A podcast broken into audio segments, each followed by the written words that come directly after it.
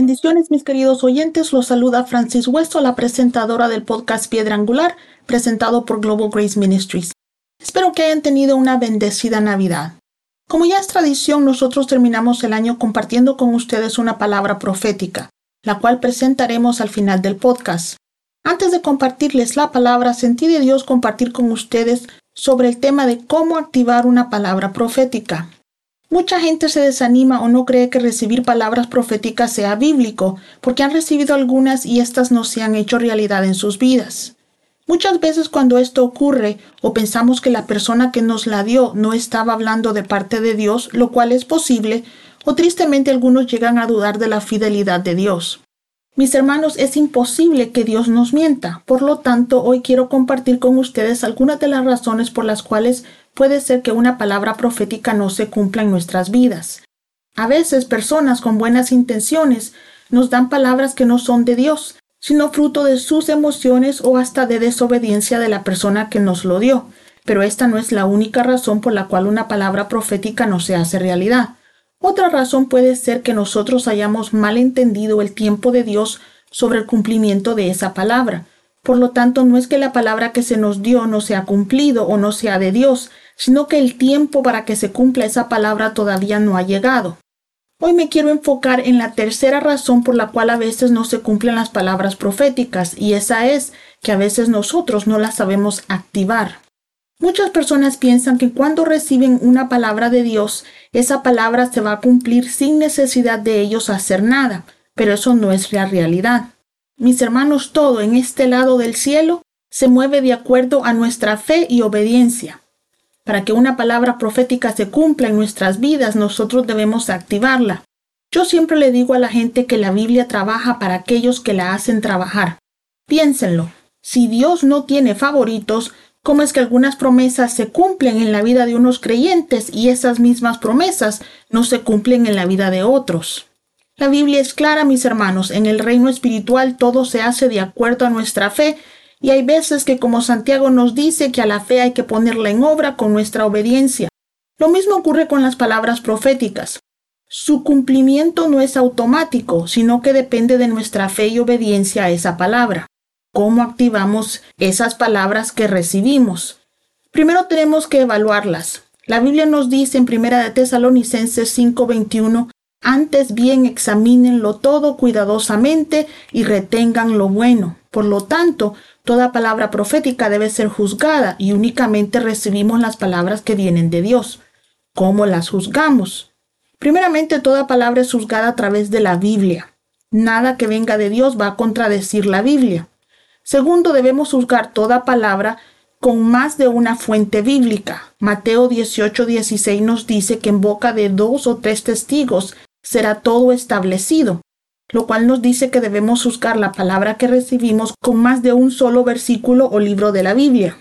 También la Biblia en Romanos 8:16 nos dice que el Espíritu de Dios da testimonio a nuestro espíritu.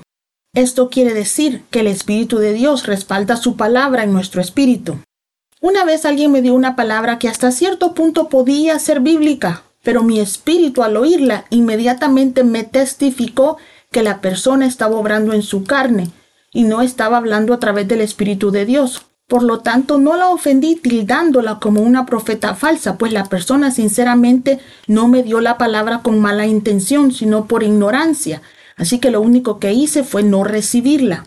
Si yo hubiera estado a cargo del desarrollo espiritual de esta hermanita, me hubiera reunido con ella para explicarle lo que estaba haciendo, pero como no tenía ninguna autoridad sobre la persona, solamente rechacé la palabra que me dio.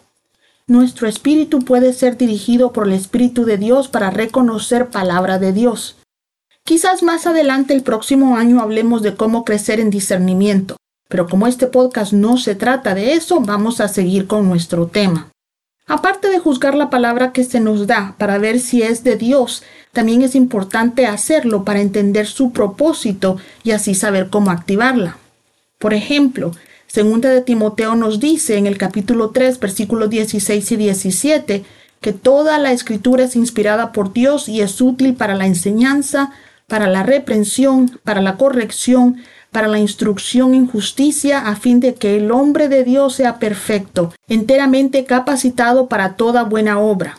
Entonces es importante que evaluemos la palabra profética que recibimos para saber si nos está enseñando algo, si nos está consolando o nos está corrigiendo, porque no vamos a activar de igual manera una palabra que nos dirige a corregir nuestros pasos que una palabra que nos consuela en tiempo de necesidad emocional. Una vez hemos evaluado la palabra y sabemos que viene de Dios y sabemos a qué viene, entonces debemos activarla. Lo primero que tenemos que saber es que el diablo, si la palabra es de Dios, va a tratar de robárnosla, destruirla o matar el fruto de esa palabra. Juan 10:10 nos dice que el diablo solo viene a robar, destruir o matar. Por lo tanto, tenemos que saber que lo más probable al recibir una palabra será que el diablo la trate de robar poniendo duda en nuestros corazones sobre la palabra, distorsionándola. Siervos sabemos que las artimañas del diablo no han cambiado. Desde el principio de la creación, el diablo ha distorsionado la palabra de Dios en nuestras vidas para hacernos perecer. Génesis 3.1 nos dice que el diablo le preguntó a la mujer, ¿de veras Dios le dijo que no deben comer del fruto de ninguno de los árboles del huerto? Ahora, mis hermanos, nosotros sabemos que eso no fue lo que Dios le dijo a Adán. Lo que Dios le dijo es que podían comer de todo árbol menos de uno. Al diablo torcer la palabra de Dios frente a Eva, estaba poniendo en duda el corazón generoso de Dios y cómo la mujer cayó en tentación e hizo caer al hombre también, el diablo pudo meterlos en problemas. El diablo usó la misma artimaña con Cristo, tratando de descreditar la palabra de Dios, diciéndole, si eres hijo de Dios, vas a poder convertir estas piedras en pan. O si eres hijo de Dios, tírate de estas peñas y Dios te va a proteger. Como Cristo sabía las escrituras, no se dejó engañar e hizo lo que nosotros también tenemos que hacer para no dejar que el diablo nos robe la palabra o la profecía que recibimos. Cuando el diablo viene a tratar de desacreditar a Dios o a poner dudas en nuestros corazones, debemos usar esa misma palabra que hemos recibido en contra de él. Tenemos que usar la palabra como lo que es, nuestra espada, y defendernos con ella contra el enemigo. Lo triste es que muchos creyentes no saben o no conocen la palabra de Dios y por lo tanto no pueden discernirla para usarla como espada. Familia, ¿se acuerdan de la parábola del sembrador? La palabra que cayó en la tierra seca fue devorada por los pájaros, pero la palabra que cayó en buena tierra dio fruto. Para ser buena tierra debemos tener en nosotros el rocío constante de la palabra de Dios. Cuando el diablo nos quiere robar la palabra dada, la única forma de que no se salga con la suya es defendiendo la palabra con la misma palabra que Dios nos da. Déjenme darles un ejemplo práctico de lo que estoy hablando. Hace unos años cuando trabajaba para un ministerio internacional, vi a muchos enfermos ser sanos por la imposición de manos. Mi pastor, quien oraba por los enfermos, les decía a las personas que eran sanas que el diablo iba a venir inmediatamente a tratar de robarles su sanidad, pero que ellos tenían que pararse en fe por ella. Les decía, van a tener que defender su milagro. Yo personalmente vi a muchos caminar sin necesidad de silla de ruedas en los servicios, pero esas mismas personas volvían a sentarse en las sillas por temor al salir de la iglesia, y luego nunca más pudieron levantarse de ellas. Algunos también eran sanos de migrañas e inmediatamente eran asaltados con dolores de cabeza. Las personas que se paraban en fe reconociendo que esos dolores eran diferentes a las migrañas pues Dios ya los había sanado, y no aceptaban las mentiras del diablo, mantenían su sanidad. Pero los que caían en temor pensando que las migrañas habían regresado, perdían esa sanidad. Mis amigos, el diablo siempre va a tratar de distorsionar o robar la palabra que recibimos. Somos nosotros los que tenemos que agarrarnos de esa palabra y declarar que nosotros no caminaremos por lo que vemos, sino por lo que sabemos. Si resistimos al diablo, el diablo huye de nosotros. También el diablo trata de destruir o matar la palabra de Dios atacándonos inmediatamente en el área en que la palabra profética está trayendo ya sea liberación, sanidad o provisión. Si recibimos, por ejemplo, un mensaje diciendo que el año que viene vamos a estar en salud, es muy probable que lo primero que experimentemos sea una enfermedad. Si Dios nos promete paz, el diablo nos va a golpear fuerte con ansiedad, tratando de robarnos esa paz. Pero mis hermanos, si nosotros le recordamos que la palabra de Dios nunca regresa vacía, que para Dios no hay nada imposible y que nuestra confianza está en Dios, no importa lo que pase, eventualmente el diablo huye de nosotros. Activamos la palabra que recibimos, defendiéndola, usando la palabra de Dios como espada. Le hacemos frente al diablo recordándole lo que la Biblia dice y no dando pasos hacia atrás. Nos paramos en fe confiando en Dios y no dudando cuando el diablo nos esté atacando. Aparte de defender la palabra, también debemos mantenernos en fe, sabiendo que no importa lo que la palabra tarde en cumplirse, pero ésta se va a cumplir. Esto, mis hermanos, requiere no solo creer que Dios hará lo que dijo, sino que también requiere que nos recordemos a nosotros mismos y le recordemos a Dios esas promesas. No se las recordamos a Dios porque a Él se le ha olvidado, sino que se las recordamos a Dios como testimonio de nuestra confianza en Él. La Biblia nos dice en Filipenses 4, 6 y 7 que no debemos estar afanados por nada, pero que debemos hacer nuestras peticiones conocidas, no porque Dios no las conozca, sino que si hacemos esto, la paz de Dios va a guardar nuestro entendimiento. Así que activamos la palabra recordándole a Dios y a nosotros esas palabras mientras oramos. Ahora, aparte de defender la palabra, de pararnos en fe y de esperar por ella, también tenemos que hacer lo que Dios nos pide hacer para que la palabra se cumpla. Por ejemplo, el año pasado el Señor prometió favor para su pueblo, palabra que creo que será extendida también para este año. Cuando Dios me habló de favor, inmediatamente yo supe que iba a estar frente a muchas personas o a, frente a situaciones en las cuales iba a necesitar favor de Dios. Mi familia, Dios nunca nos da cosas solo para que las acumulemos. ¿Recuerdan lo que le pasó al siervo que escondió su talento? Si Dios nos ofrece algo es para que lo usemos. Él me ofreció favor, así que como yo sabía que el trabajo que tenía era temporal, no me quedé en mi casa esperando que otro trabajo me cayera del cielo. Tuve que actualizar mi hoja de vida, prepararme para entrevistas y buscar trabajo.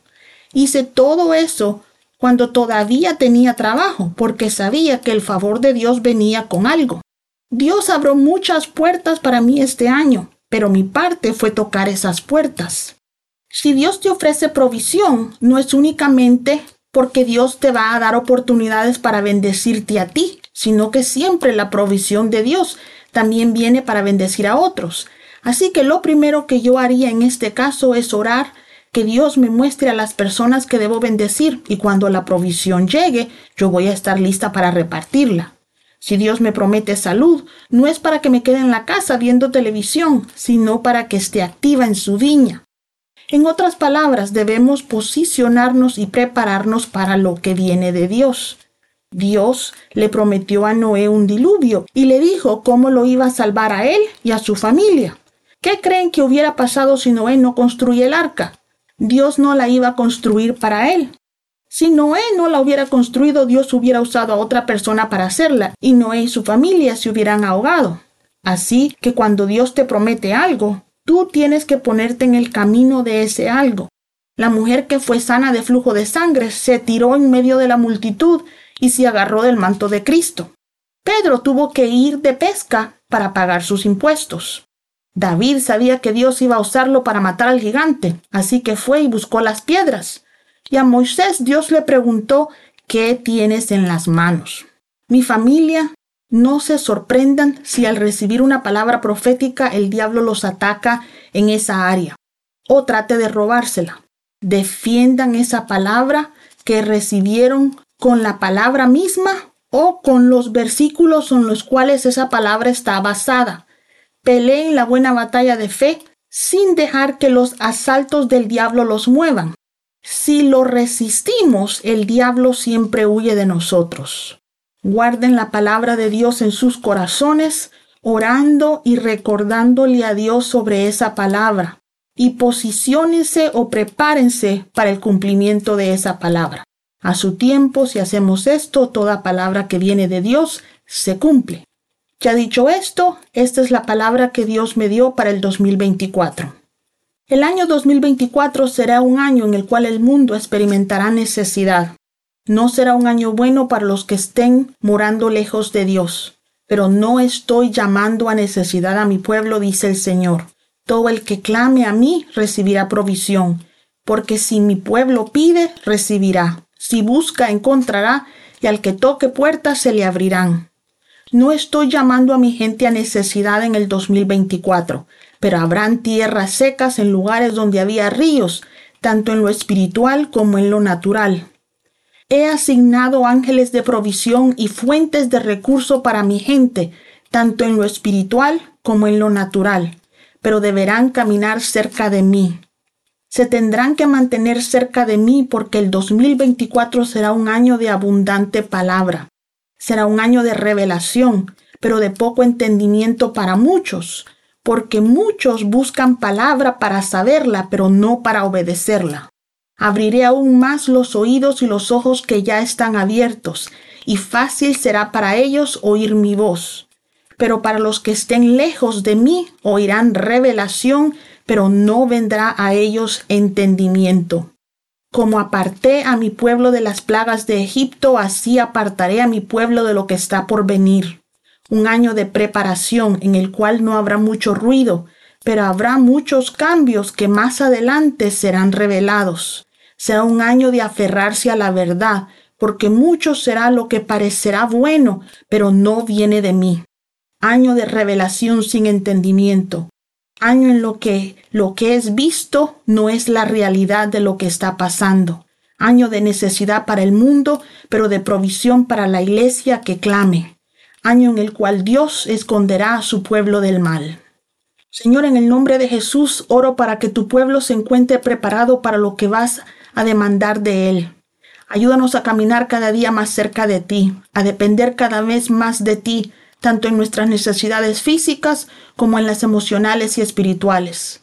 Ayúdanos a mantener nuestros ojos y oídos espirituales abiertos para mantenernos alerta a tus direcciones. Ayúdanos, Señor, a mantener nuestros corazones siempre dispuestos a obedecerte y a confiar en que mientras estemos bajo tu cuidado, no importa lo que esté pasando a nuestro alrededor, tú eres nuestra protección. Confiamos plenamente en ti, Señor, y en ti descansamos. Tú eres quien mantiene a tu pueblo con paz en las tormentas y declaramos que tus ángeles nos guardarán en el 2024. Pueblo de Dios, les deseo un año lleno de bendiciones de Dios. Vamos a aclamarlas, vamos a esperarlas, vamos a pararnos en fe por ellas porque han sido prometidas. Dios me los bendiga.